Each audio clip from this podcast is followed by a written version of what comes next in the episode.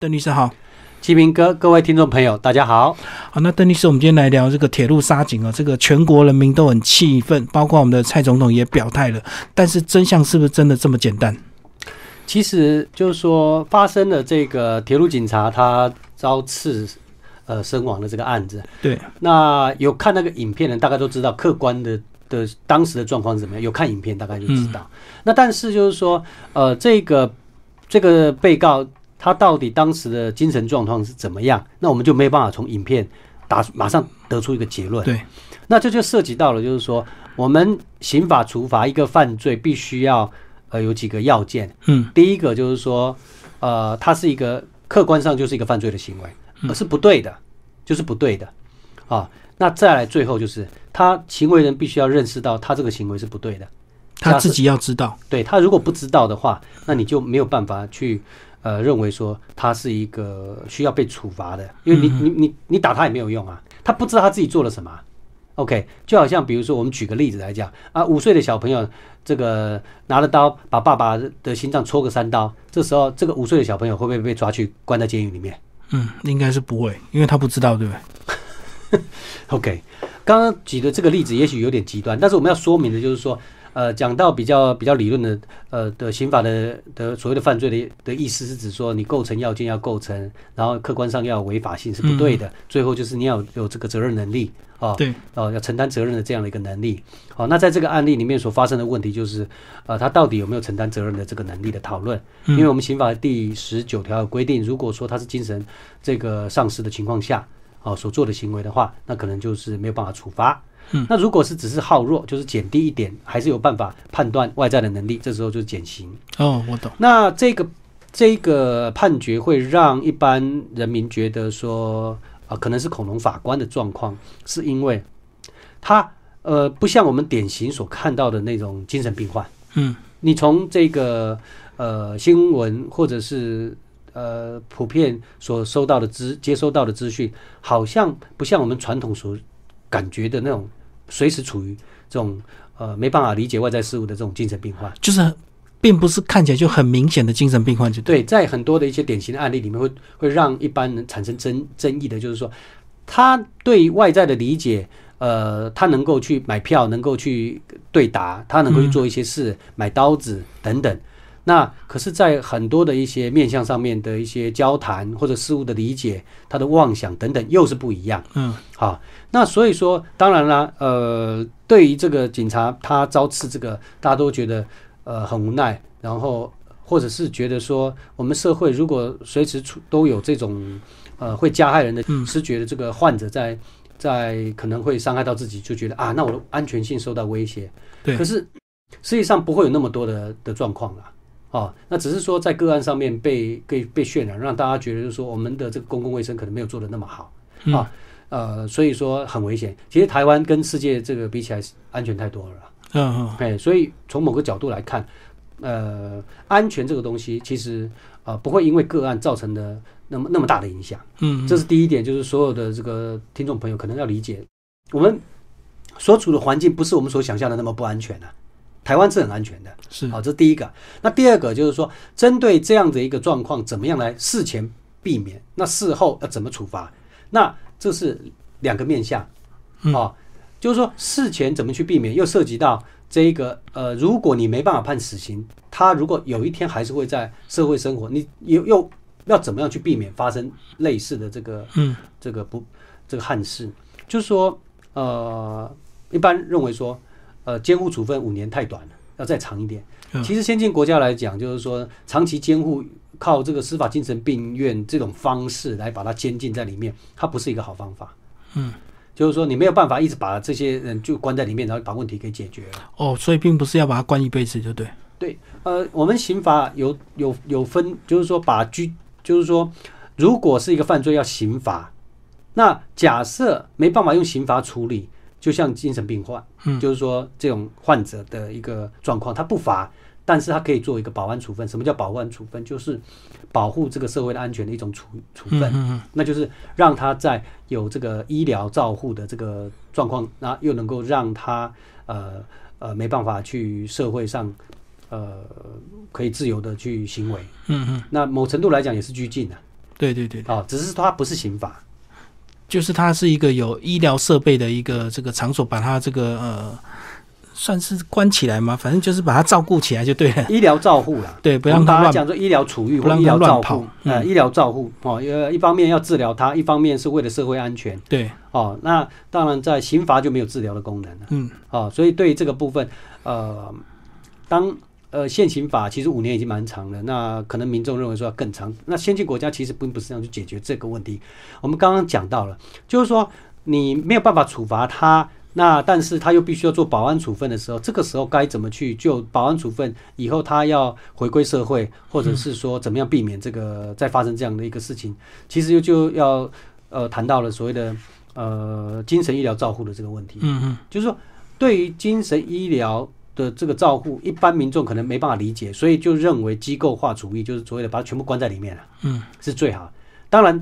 对于这个一般民众会认为说，诶，这是最好的啊、实际上，这一套理论叫做所谓的区隔差异淘汰。嗯，我们对于我们所不一样的人，我们认为要把它区隔。嗯，区隔的下一步是做这个差异化，因为区隔的这个过程当中还没有做所谓的价值判断，对但是差异化的过程当中就会认为可能我是高等动物，你是低等动物，嗯我是正常人，你是不正常人，我是可以在社会有贡献的人，你是社会没有贡献的人，这时候他们就会被排挤到怎么样边缘？对，那接下来最后就把他们淘汰掉。但是这一套的模式不仅仅在这个精神病患的处遇，你用这样的模式去做它，我们也会用这样的模式在所有的一个社会、国家的一个嗯机制的运作都会这样做，但这不这不是好方法。嗯嗯啊，这不是好方法。也就是说，呃，对于这个呃精神医疗的去机构化，其实比较好的。怎么说？就是说，呃呃，居居家生活、社区照顾跟这个医疗机构的这个这个呃治疗，嗯，我们当然认为说居家能够做到最好的人际关系的维系的话，它是最好的。嗯，对，居家治疗比较好。就是说，我们还是回到就是说人际关系的问题。嗯如果这样的一个人，他有足够的爱，足够的这样的一个人际关系的支持，他发病的状况会比较少，那对社会的安全网会更好。对也就当然这个是一个比较大的议题啊，就是说对公共安全卫的一个议题，呃，跟卫跟这个国呃这个国家的安全，就是人民在社会生活的安全的关联性，这是一个很大的一个议题啊。那回到这一件这个铁井昭次的这个案子啊、哦，我们还是认为说要去看完那个判决，再下一个判断会比较好。嗯，所以两边最大的争议点是不是当下他到底有没有行为能力，他知不对知道他在做什么事，对不对？就是检察官就跟法官的对，就是差异嘛。对，就是说他被起诉这个杀人罪的，他到底对于这个他杀人这件事情，他有没有理解？嗯他他是不是因为妄想症，呃，没办法自己控制所造成的的一个？所以法官是认为他是在妄想的状态嘛？对，就是说他是一个精神障碍的一个状况下，不能够辨识他的行为欠的的违法性。哦嗯，就没办法去认知了。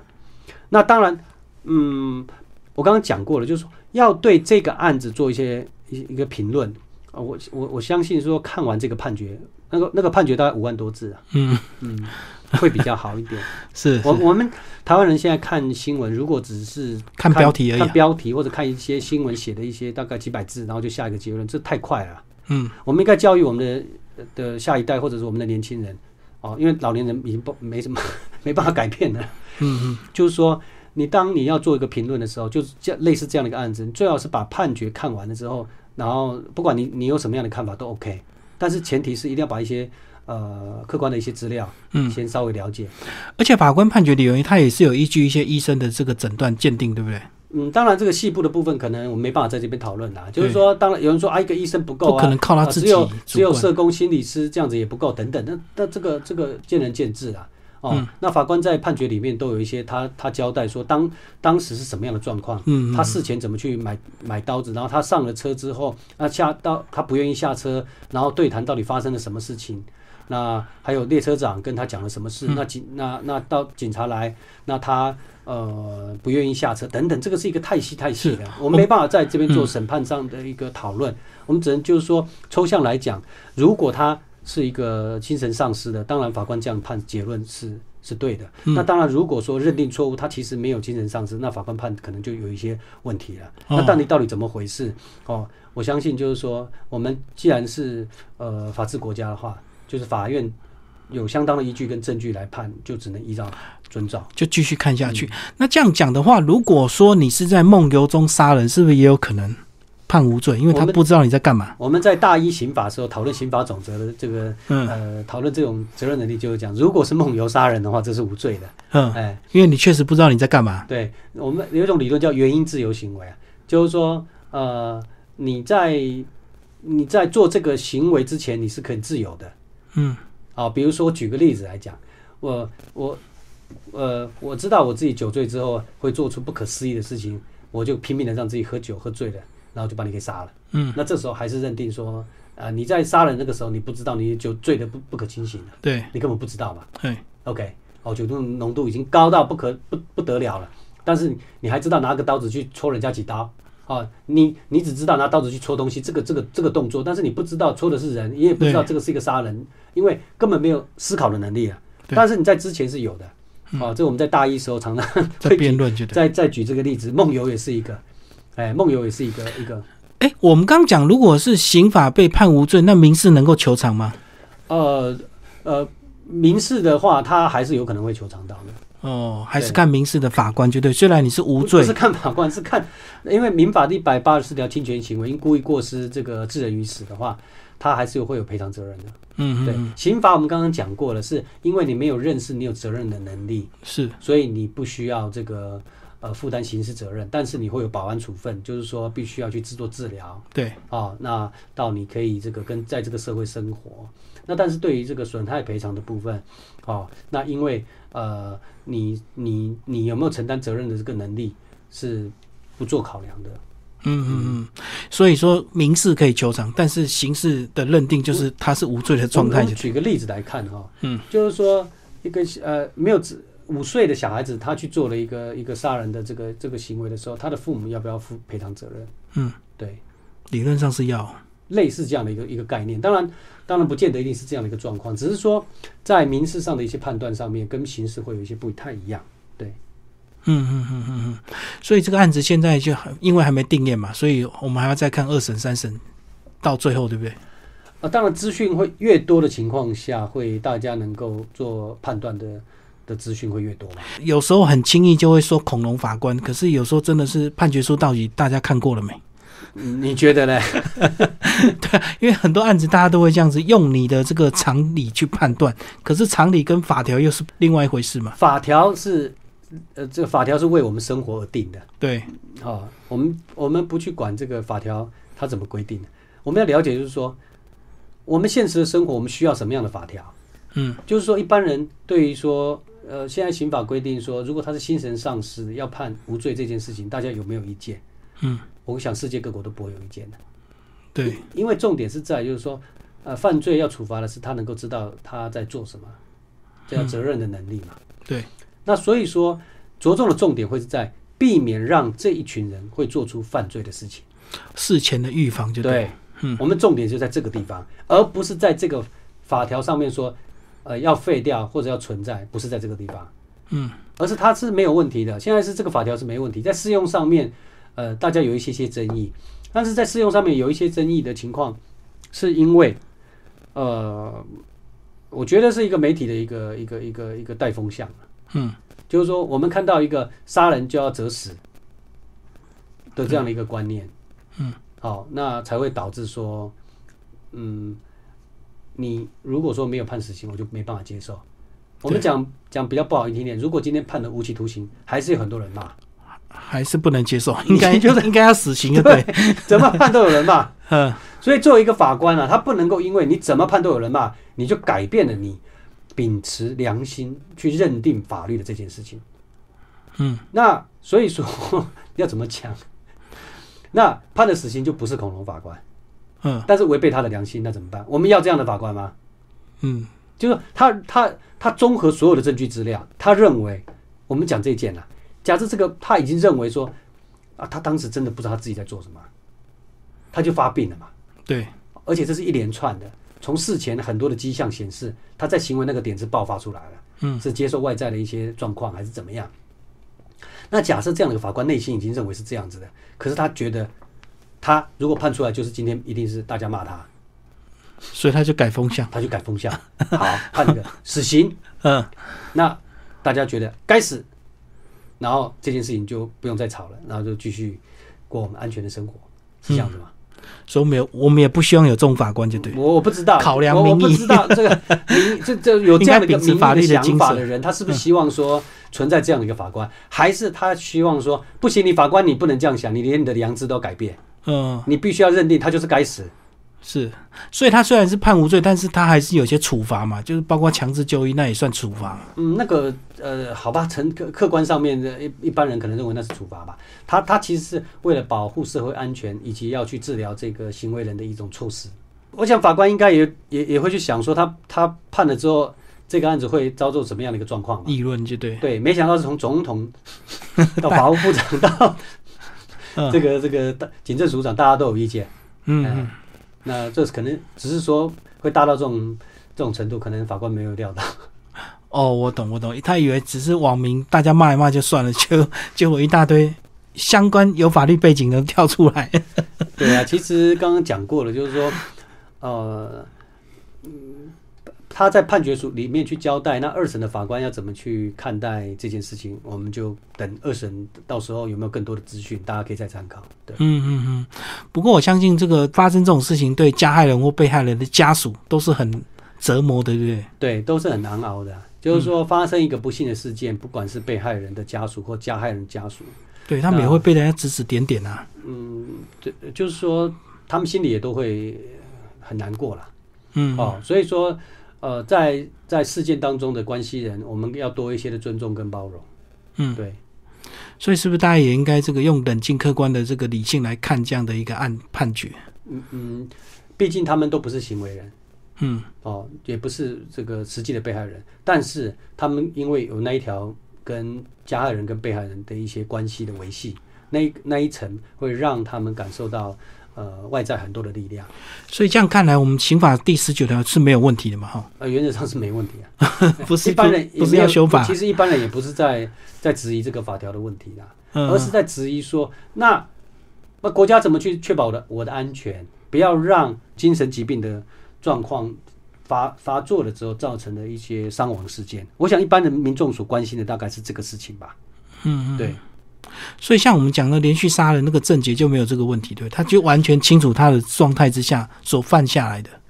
呃，因为那个那那个案子我并没有很很详细去看他判决书，所以我不是很清楚。就是说，不过就是就是说，针对呃失觉失调症的这个这个问题，我嗯刚刚讲过，个案上面是由法官去做判断。那在鉴定的的过程当是医中院，会有很多很多的资讯对，哦，由心理医师跟这个鉴定的呃呃社工啦、医师等等，他们去做一些判断。那当然，最后的决定是由法官，而不是说这个鉴定报告出来的时候，他的结论就一定被采，不是。哦，法官可能采或不采嘛。因为那个医疗的是医疗的鉴定，他针对医疗的这个他个人的这精神状态的这些判断，他必须还要从法律的角度做最后的确认。嗯嗯对，因为毕竟因精神的这个鉴定，它只是做精神的鉴定，它不是就整个案件的审理。嗯。所以精神鉴定有可能作假嘛？就是有可能有聪明的人能够去骗医生吗？呃，这这我想不不是那么容易的。哦，你要去装变成一个精神病患，然后去去这个被认定你就是精神病患，我想非常非常少见吧？很难哦。你觉得呢？我觉得非常难，因为人家是无时无刻都在观察 你，你呃所以所以所以说呢，这个有些人讲话都不负责任，说这个给你挂一个精神病的牌子，你就可以为所欲为了。啊杀人执照，你就可以到处杀人执照。真的是这样，当然不是这样子 嗯啊。我觉得我们在思考很多的事情，就开玩笑可以有个限度啦，嗯就是说，呃，你因为不满说，呃，国家没有去呃建立好一个社会安全网的体制，造成的这个这个杀人事件发生，你可以去针对这件事情做评论，但是你要说，呃，因为你是精神病患，你就拿了一个杀人执照，这个是很糟糕的一种讲法。 因为嗯我想没有一个人希望自己是精神病患，没有一个人希望自己是失觉失调症的患者，对也没有人希会认希望是自己因为这个患者而去杀人。嗯这样的一个不幸的一个一个状况，我们怎么样去改变它？就就是说，不要让它发生。它的它的重点就是在我们的国家如何去建立一个社会安全的体制，然后让它发生了之后不要再发生。应该讨论的是这个情形，对对对而，不是散播一些奇奇怪怪的言论。这个就对事跟情没有帮助。这个就跟你欠钱一样，你就会认为说，那我申请破产，我就可以通通不要还钱，不会有人想要故意破产，然后去躲避一些债务嘛？ 对呀、所以重点应该是怎么样让不要让自己变成没钱嘛，呃，对对不，对？哦嗯，那所以我刚刚讲过了，这个社会安全网的这个议题是很大的，对，那很多面向，当然这其实里面涉及到很多的，我就可能涉及到的最重要的是经费，对，就是说，假设我我们随便举个例子啊，假设每个人他每每个每个人这个呃每年有一个呃五块钱的这个税捐作为安全防护，那就会有不少钱了、嗯，好，我就举随便举个例子，那有有钱的人他需要的安全感越大，所以要那个税安全税捐更多一点。对啊，没错，就按照这样的比例，就会有不少的经费。可是嗯一个国家的预算，你建保你也要钱，你长照你也要钱，你盖这个修个这个桥房子，它这个掉断掉你也要钱，你什么都要钱。那有时候就对这种最弱势的这些，就放在这个比较后面。因为它不会天天发生嘛，所以有时候 OK 经费自然就会， 对啊，所以重哎点比较来少了，这样大家就很清楚了。嗯，当你认为它维系到你认为很重要，那你就给他多一点的预算来去防止这个事情嘛。无论在这个精神、这个医疗的这个照护体系、人员、资源、社工，对，你给他多一点安全网就更多啦。那、嗯那那而不是说你盖了一个把钱花到盖盖一个一个呃精神病院，把它关在里面结束了，嗯，就盖一个硬体，难道盖一个硬体就结束了吗？然后人就不管了吗？对对对，没错，这个还是要靠家庭的功能的支撑才是最重要，所以，所以说就是说，当我们想要越多的安全，那你要投入多少的资源？这里面包括人，包括这个钱，嗯，包括硬体，包括软体，这些都是的。那假设我们认知到这一点，国家多拨一些一些预算在这上面的话，那就能够降低这样的一个状况的发生，而不在个案上面去讨论说，哎、这个人很可恶，要把他杀掉。嗯，你杀了这个 A，明天还会跑出一个 B 啊。对对对，就是对这群患者确实都是存在的，就是呃，会有不少的这样的一个一个一个患者，我们都希望说他能够在一个比较好的一个呃照顾的情况下，跟他的家人能够相处的很好，啊、跟这个社会相处的很好。当然还是会有一些比较不幸的事情发生，可是让它数量降得到最低，就在一一定的一个可容忍的一个状况下面，这个国家的就是安全的。好，今天非常谢谢邓湘全律师。